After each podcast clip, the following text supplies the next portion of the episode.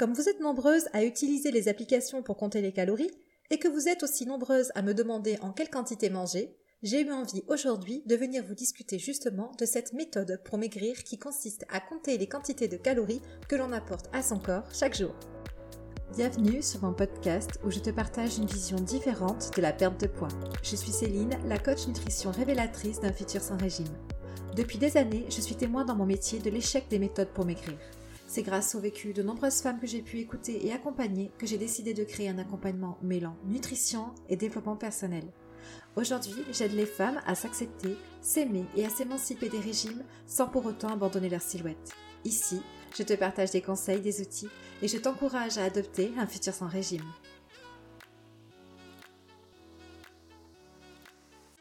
Vous avez déjà dû entendre parler du fait qu'il n'y a pas d'aliments qui font grossir et qu'au final, tout est une question de quantité. Et c'est en partie vrai puisque si on raisonne avec un esprit mathématique, on peut penser que sur une journée, peu importe ce que je mange, à partir du moment où je reste dans mes besoins caloriques, tout se passe bien. Je ne grossirai pas, et si je mange même un peu moins, en dessous de mes besoins, je devrais maigrir. Alors pourquoi ce système de comptage de calories, où on peut manger ce que l'on veut, fonctionne à merveille chez certaines personnes, alors que pour d'autres c'est un échec? Eh bien je vais être honnête avec vous, c'est un système qui chez moi n'a pas fonctionné. Alors je pense être très bien placé pour vous faire un retour sur la méthode du comptage de calories, euh, pour plusieurs raisons. D'abord puisque calculer les besoins et vérifier les apports nutritionnels, ça fait partie de mon travail. Et j'ai aussi rencontré de nombreuses femmes qui avaient déjà essayé de compter leurs calories avant de venir me voir, donc c'est vrai que j'ai cette chance d'avoir leur retour d'expérience. Et puis enfin, j'ai moi-même euh, testé plusieurs applications qui permettent de comptabiliser donc tout ce que l'on mange, donc euh, oui, c'est vrai, je suis passée par là moi aussi après ma prise de poids, parce que c'est vrai que malgré une alimentation équilibrée, euh, rien à faire, je ne perdais pas de poids, et donc j'ai voulu aller vérifier si je me trompais pas finalement dans ma façon de manger, j'en venais à douter un petit peu de mes sensations alimentaires. Alors ce fut une expérience, euh, comme d'autres, qui m'a appris beaucoup de choses, qui m'a aussi permis de voir les dangers qu'il pouvait y avoir avec ce type d'application, parce que finalement moi j'avais cette chance de ne pas avoir cette vulnérabilité que d'autres personnes peuvent avoir grâce à mes connaissances en nutrition et aussi grâce au fait que je sois une personne avertie par rapport au risque de contrôler son alimentation. Alors j'en ai testé plusieurs et déjà là ce n'est pas facile de s'y retrouver car d'une application à l'autre j'ai remarqué que l'estimation de nos besoins caloriques n'était pas du tout le même et ça peut vraiment varier facilement en centaines de calories. Pour moi, ce n'était pas vraiment un problème, car j'ai fait mon propre calcul et tout allait bien, mais pour quelqu'un qui n'a pas d'autre choix que de faire confiance à ce que lui dit son application, je trouve ça moyen, car dès le départ, on peut partir sur des chiffres qui ne sont pas bons du tout. Je ne vais pas m'étaler sur le côté pratique ou pas de la méthode. C'est vrai que ça demande un peu de temps tout de même hein, d'aller rentrer tout ce que l'on mange. Et puis quand on cuisine beaucoup, du coup, il faut créer dans l'application ses propres recettes. Et je pense que c'est l'une des raisons pour lesquelles euh, on abandonne ce système, c'est que c'est plutôt réverbatif. Mais finalement, ce qui me dérange, c'est deux choses. La première, c'est que, comme je vous l'ai dit, l'estimation de départ de vos besoins n'est pas toujours très exacte et c'est encore pire concernant l'estimation des calories dépensées. Là, d'une application à l'autre, ça varie énormément et finalement, on ne peut pas savoir réellement combien notre corps a dépensé de calories pendant notre sport. Et même les montres connectées d'ailleurs hein, ne sont pas fiables à 100%. En plus, euh, l'application détermine le besoin calorique une seule fois alors que d'un jour à l'autre, il est évident qu'en fonction de notre état de santé, de notre activité, euh, nos besoins ne sont pas du tout les mêmes. Donc pour imager, l'application va créer un moule, mais d'un jour à l'autre, on ne rentre pas dans ce moule. C'est ce qui est, je trouve, assez embêtant. La deuxième, c'est que c'est très très difficile de toujours avoir les bonnes valeurs nutritionnelles des aliments que l'on mange.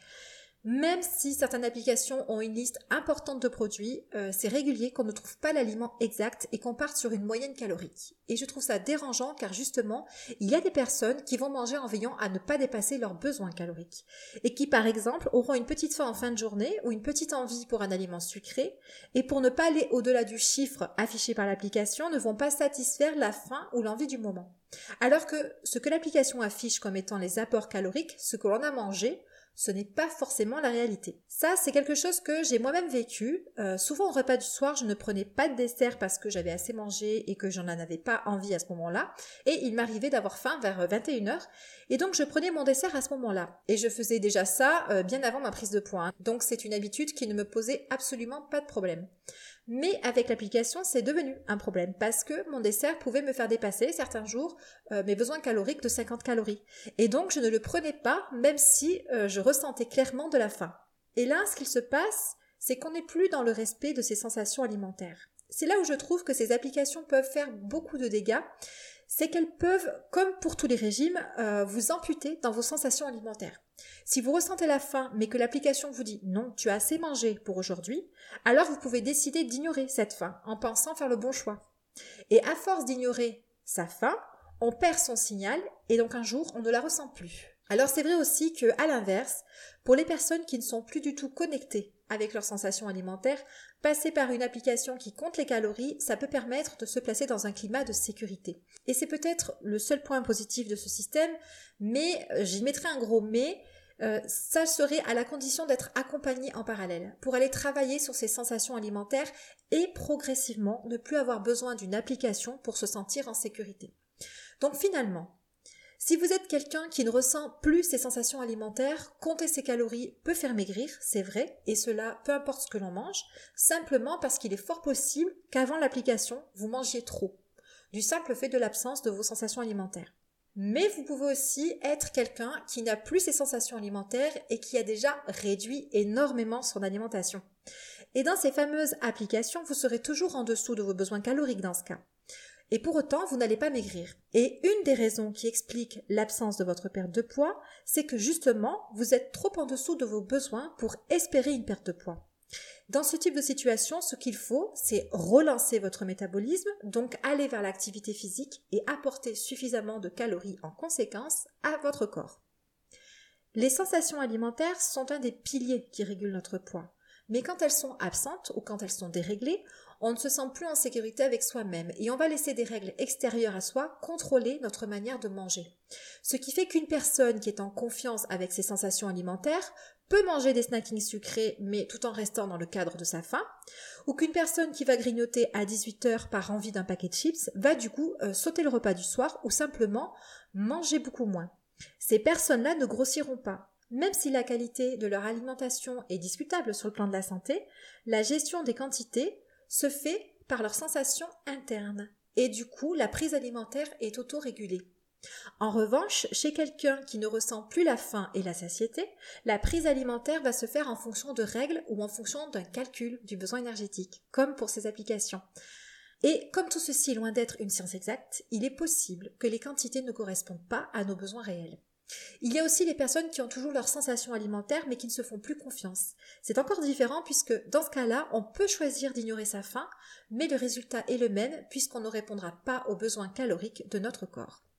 Donc, on vient de voir un petit peu pourquoi compter ses calories n'est pas toujours la bonne solution et pourquoi cela n'entraîne pas forcément une perte de poids chez tout le monde en sachant qu'il y a aussi un gros gros risque de développer de la restriction cognitive ou des troubles du comportement alimentaire quand on est vraiment euh, ancré dans ce système de comptage de calories et qu'on se déconnecte de soi et de ses propres sensations alimentaires. Mais en revanche, si je compte mes calories, est-ce que je peux pour autant espérer maigrir en mangeant n'importe quoi. Eh bien là aussi, nous ne sommes pas tous égaux et si certaines personnes vont parvenir à se contenter d'un ou deux carrés de chocolat, d'autres ne pourront s'empêcher de manger la tablette. Donc si je reprends mon esprit mathématique du début de cet épisode, oui, pour autant que je reste dans mes besoins nutritionnels, je peux manger n'importe quoi sans grossir. Sauf, et il y a ici aussi un sauf, sauf si j'ai une pathologie qui dérègle le fonctionnement de mon corps. Alors ça peut être du diabète, un trouble hormonal, une maladie inflammatoire chronique. Euh, dans cette situation-là, l'impact de la maladie sur votre poids, vous pouvez difficilement le contrôler. J'en profite aussi pour préciser qu'un choc émotionnel peut venir dérégler le fonctionnement de votre corps, et ce qui peut expliquer une prise de poids ou à l'inverse l'absence d'une perte de poids. Il y a aussi les traitements médicaux qui peuvent à la fois venir perturber le fonctionnement de votre corps, mais aussi augmenter vos prises alimentaires en augmentant votre appétit, par exemple. On le sait que des traitements ont une influence sur la prise de poids, même si l'on mange dans des bonnes quantités. Donc là aussi, on aura peu d'emprise sur la perte de poids, peu importe les aliments que vous choisirez de manger. Je veux aussi vous parler du sucre puisque si je suis quelqu'un qui aime le sucre, et quand je dis sucre, je ne parle pas de glucides en général dans notre alimentation. Hein. Je vais vous parler du sucre blanc de table, de celui qui est utilisé dans la pâtisserie, qu'on va retrouver dans nos biscuits, dans nos desserts préférés. Quand on est une bouche à sucre, euh, qu'on se dit addict au sucre, on est bien souvent quelqu'un qui va grignoter tout au long de la journée des aliments sucrés. Et ce fonctionnement-là va entraîner toujours plus de prises alimentaires pour aller chercher encore un peu plus de sucre, pour avoir de l'énergie, pour avoir du bien-être. Quand on est pris dans ce cycle-là et qu'on décide d'utiliser la méthode du comptage de calories, on va vite se retrouver à atteindre nos besoins énergétiques alors que la journée n'est pas encore finie.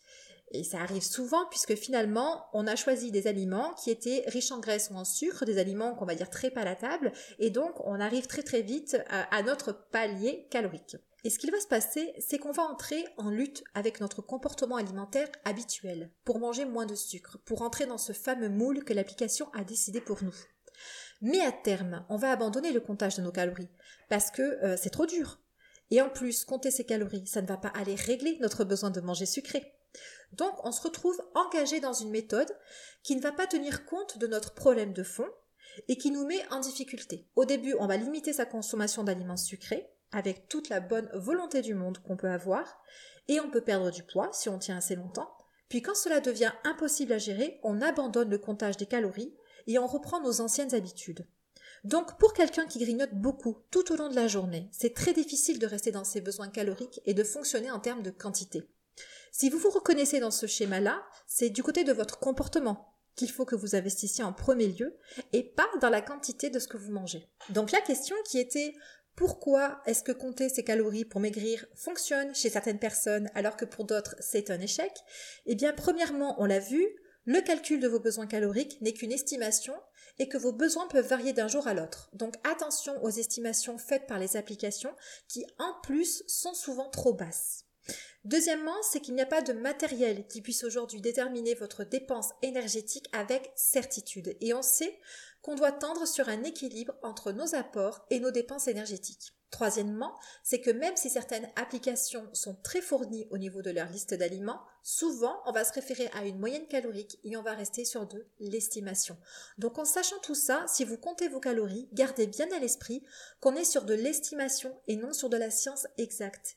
Et que vous pouvez très bien avoir une faim qui soit légitime, même si vous avez déjà mangé à hauteur de vos besoins caloriques estimés. Donc accordez-vous un peu de souplesse un peu d'espace autour du chiffre qu'on peut vous donner concernant vos besoins nutritionnels. Et ne perdez pas confiance en vous à cause d'une simple estimation. Ensuite, le simple fait de ne pas se sentir en confiance avec ses sensations alimentaires ou d'en être déconnecté explique l'absence de perte de poids. Souvent, l'estimation de nos besoins énergétiques ne va pas aller dans le sens de ce que nous disent nos sensations alimentaires.